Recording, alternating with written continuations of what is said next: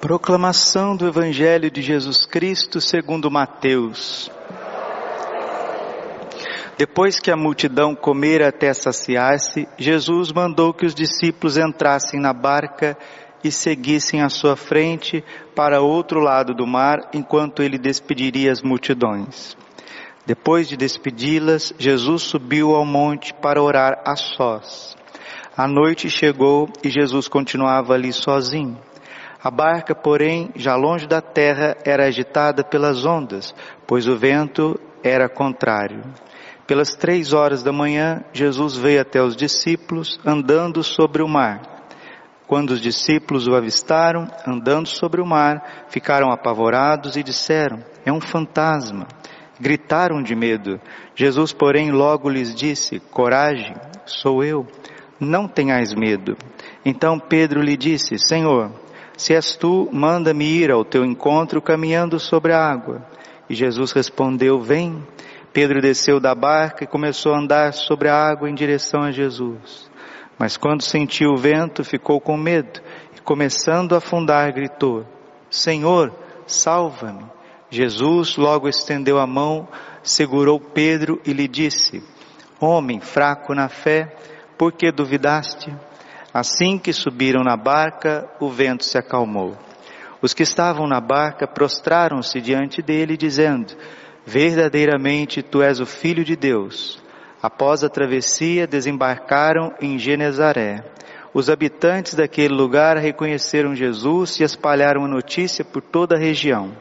Então levaram a ele todos os doentes e pediram que pudessem, ao menos, tocar a barra de sua veste e todos os que o tocaram ficaram curados. Palavra da salvação. Ave Maria, cheia de graça, o Senhor é convosco. Bendita sois vós entre as mulheres. Bendito o fruto do vosso ventre, Jesus. Santa Maria, Mãe de Deus, rogai por nós, pecadores, agora e na hora de nossa morte. Vinde, Espírito Santo.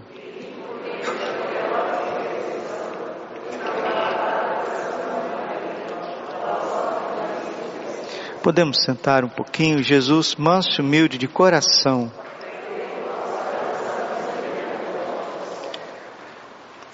As leituras são muito profundas, elas dão até um retiro para nós, nesta terça-feira. Livro dos Números, capítulo 12, versículo de 1 a 3. Mas o que chama atenção aqui é que a revelação divina está dizendo para nós: Moisés era um homem muito humilde mais do que qualquer outro sobre a terra. A humildade atrai os olhos de Deus, atrai a afeição de Deus ao coração do ser humano. E Moisés, sendo humilde, ele era um instrumento. Todas as pessoas humildes são instrumentos na mão de Deus. Deus as ajuda, as transforma, elas se santificam. Por mais belo que seja algo da sua mente, da sua cabeça, das tuas necessidades, dos teus talentos, isso fica muito aquém daquilo que Deus quer fazer conosco. É como se a nossa vida fosse uma tenda e Deus quiser fazer, Deus quer fazer da gente um palácio, uma catedral. O humilde, ele vai ser uma catedral. Ele vai ser belíssimo por dentro.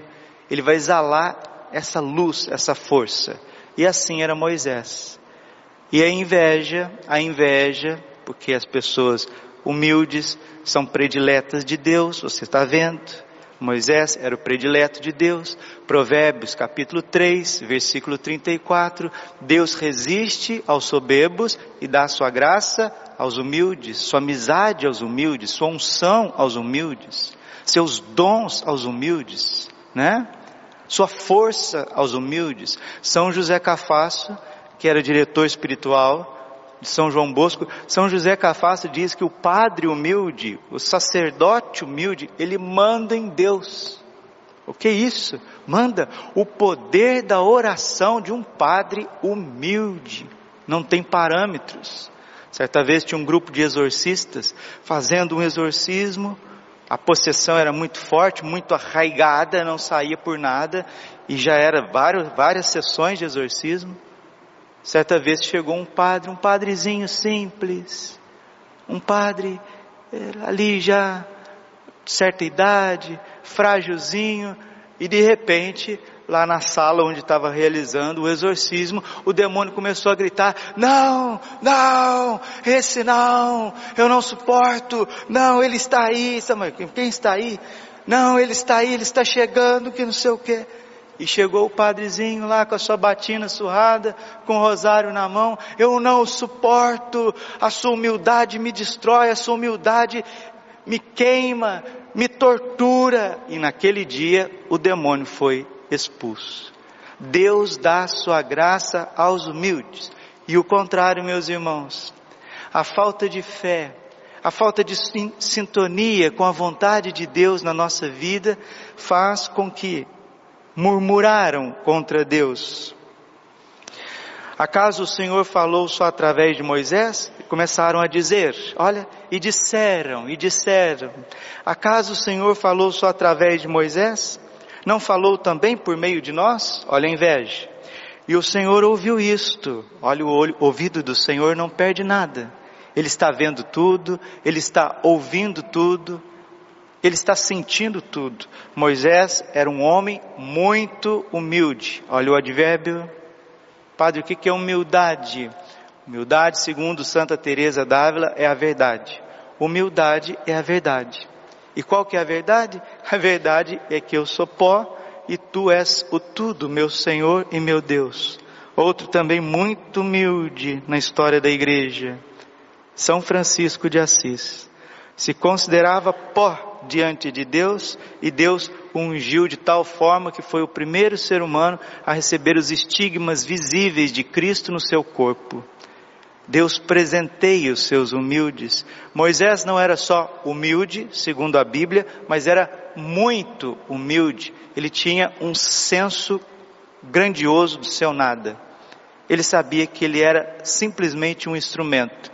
Ele sabia e humilde também sabe que a grandeza de Deus não tem fim. E humilde confia, ele confia sem limites. E aqui que está, depois o padre vai dar um ensinamento aqui final para fechar essa homilia, para a gente levar alguma coisa muito prática para a nossa vida. Moisés era um homem muito humilde, mais do que qualquer outro sobre a terra. Então o Senhor disse a Moisés, Araão e Maria: Ide todos os três para a tenda da reunião. Padre, o que é essa tenda da reunião? É onde Deus falava com o povo, mas com Moisés ele falava face a face. O Senhor desceu na coluna de nuvem, parou a entrada da tenda e chamou Araão e Maria. Quando se aproximaram, ele lhes disse: Escutai minhas palavras escutai as minhas palavras. Se houver entre vós um profeta do Senhor, eu me revelarei a ele em visões e falarei com ele em sonhos. O mesmo, porém, não acontece com meu servo Moisés, que é o mais fiel em toda a minha casa. Ontem celebramos São Pedro, Julião e Mard. Amanhã celebraremos São João Maria Vianney. Os santos são os mais fiéis na casa de Deus. Por isso que Deus se doa a eles. Por isso que Deus se revela a eles. Por isso que eles trabalham para Deus e trabalham com fecundidade, com transformação. O mesmo, porém, não acontece com Moisés, como o meu servo, que é o mais humilde em toda a minha casa, porque a ele eu falo face a face e às claras, e não por figuras. Assim diz o Senhor. Como, pois, vos atreveis a rebaixar o meu servo Moisés, indignando contra eles, os, indignado contra eles, o Senhor retirou-se. Está vendo? A inveja leva ao murmúrio, o murmúrio leva ao pecado. E qual que foi a consequência? Continua a palavra de Deus. E indignado contra eles, o Senhor retirou. Meus irmãos, se Deus sair da tua vida, só sobra cacos, só sobra farrapos, só sobra impureza, doenças e problemas. Padre Pio sempre dizia: se Deus sair da minha alma, só sobra farrapos. E olha o que, que aconteceu. A nuvem que estava sobre a tenda afastou-se, e ao mesmo instante Maria se achou coberta de lepra, branca como a neve. A praga, a doença chegou a Maria. Por quê? Por que, que chegou essa serva do Antigo Testamento? Porque ela se deixou tomar pela inveja, começou a murmurar, ofendeu o coração de Deus, faltou com a caridade e aí vem a consequência. O pecado leva a doenças. O pecado leva a verdadeiras desgraças.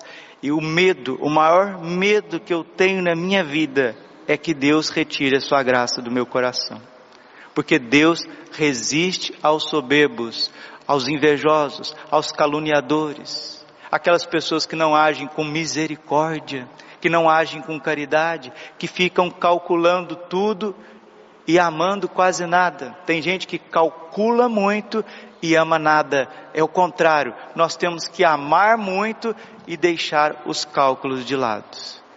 Essa pandemia está aí. Desculpe, também o que era a lepra para o Antigo Testamento, essa pandemia para os nossos tempos. A casa de Israel está sendo afetada pela pandemia. Me disseram ontem, no encontro dos padres, que já foram 300 padres vítimas de Covid no Brasil. 300 padres. E muitas pessoas santas. Dom Henrique puxou a fila. E esse negócio não passou. E não vai passar daqui para ali, não. Essa tempestade não vai cessar enquanto Jesus não disser basta. A força humana não tem condições de vencer esse vírus. Não tem. Porque é maior do que o ser humano. Ah, mas o homem é muito inteligente. Sim, o homem é muito inteligente, a ciência é muito desenvolvida. E a questão da AIDS? Tem vacina contra a AIDS até hoje? Não. Ah, mas tem paliativos. Mas não tem cura, não tem cura. Só Deus pode trazer certas curas à face da terra. E esta cura que Deus quer trazer passa pela conversão dos corações.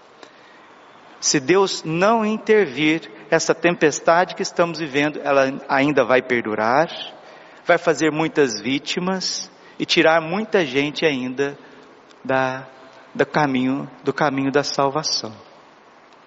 Peçamos a Deus esse espírito de humildade. Aqui eu termino e vou te dar esse conselho prático.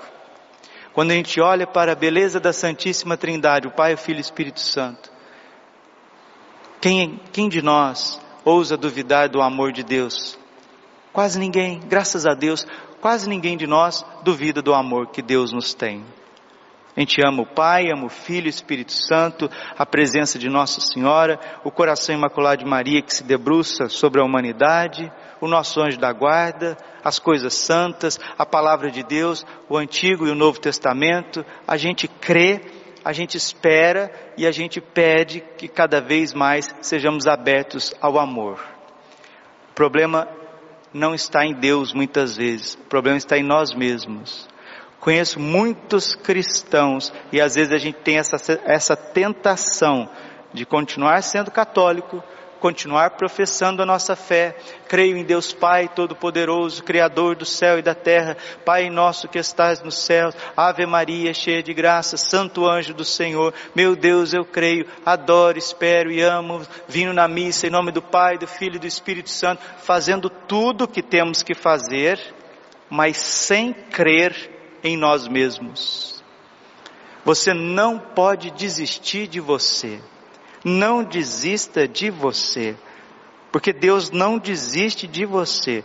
Moisés era predileto de Deus, porque era humilde, e o humilde não se desespera de si mesmo. Aqui esse ensinamento é precioso para esse dia de hoje. O humilde não se desespera de si, independente da situação que ele esteja vivendo, de saúde, espiritual, emocional, psíquica, eclesial, profissional, humilde não se desespera, porque a confiança dele não está em si mesmo, mas em Deus. E quando uma pessoa perde o chão, aí que você vai ver o que, que ela tem no coração. Se ela tem verdadeiramente uma fé humilde ou se ela é um servo de muitos anos, uma serva de muitos anos, um ministro de muitos anos, orgulhoso, porque quando faltou seus recursos humanos, financeiros, seja o que for, a pessoa se abala toda, vem a ira, vem a raiva, vem o desequilíbrio, vem a vontade de desistir, a pedra de toque para saber o que está no coração é a provação e o sofrimento. Os apóstolos receberam essa calmaria, porque confiaram em Jesus Cristo. Quem és? Sou eu. Não temais. Coragem. Não tenhais medo. Sou eu. Senhor Jesus, nós te pedimos, afastai essa tempestade da nossa vida, essa tempestade da preocupação, do medo com as doenças. Afastai, Senhor, essa tempestade de achar que nós não iremos conseguir corresponder à tua graça. Não é assim, Senhor. O Senhor sustentou todos os justos desde o Antigo Testamento, continuará sustentando cada um de nós nos dias de hoje. Queremos ser como Moisés. Queremos ser como os apóstolos que creram na tua presença, viram o teu poder caminhando sobre as águas. O Senhor fez com que a tempestade cessasse. Faça com que cesse também, Senhor, essa tempestade dentro do meu coração. O que, que você está vivendo de tempestade aí dentro do seu coração? Quais que são os seus medos? Quais que são as suas desconfianças? Aonde você está achando que não vai dar certo? Aonde você quer confiar em si e ver que você não tem recurso e começa a se desesperar de Deus? Onde que estão os teus murmúrios, a tua inveja? Aonde que está a tua falta de caridade para com o próximo? Que esta abertura ao mal saia da nossa vida, porque se você se abrir ao mal, a doença vai te pegar, como pegou também Maria lá no Antigo Testamento, a mulher de Araão. Que saia de nós, saia de nós todo orgulho, todo egoísmo, toda desconfiança da obra de Deus, para que tenhamos o favor de Deus e cesse as tempestades na nossa vida. E depois que acalmou a tempestade, Jesus desceu da barca, a palavra está dizendo, isso ficou muito bonito. As pessoas queriam chegar perto dele para tocar ao menos a sua veste, e todos aqueles que o tocaram ficaram curados. No Antigo Testamento fala de doença, no Evangelho fala de cura,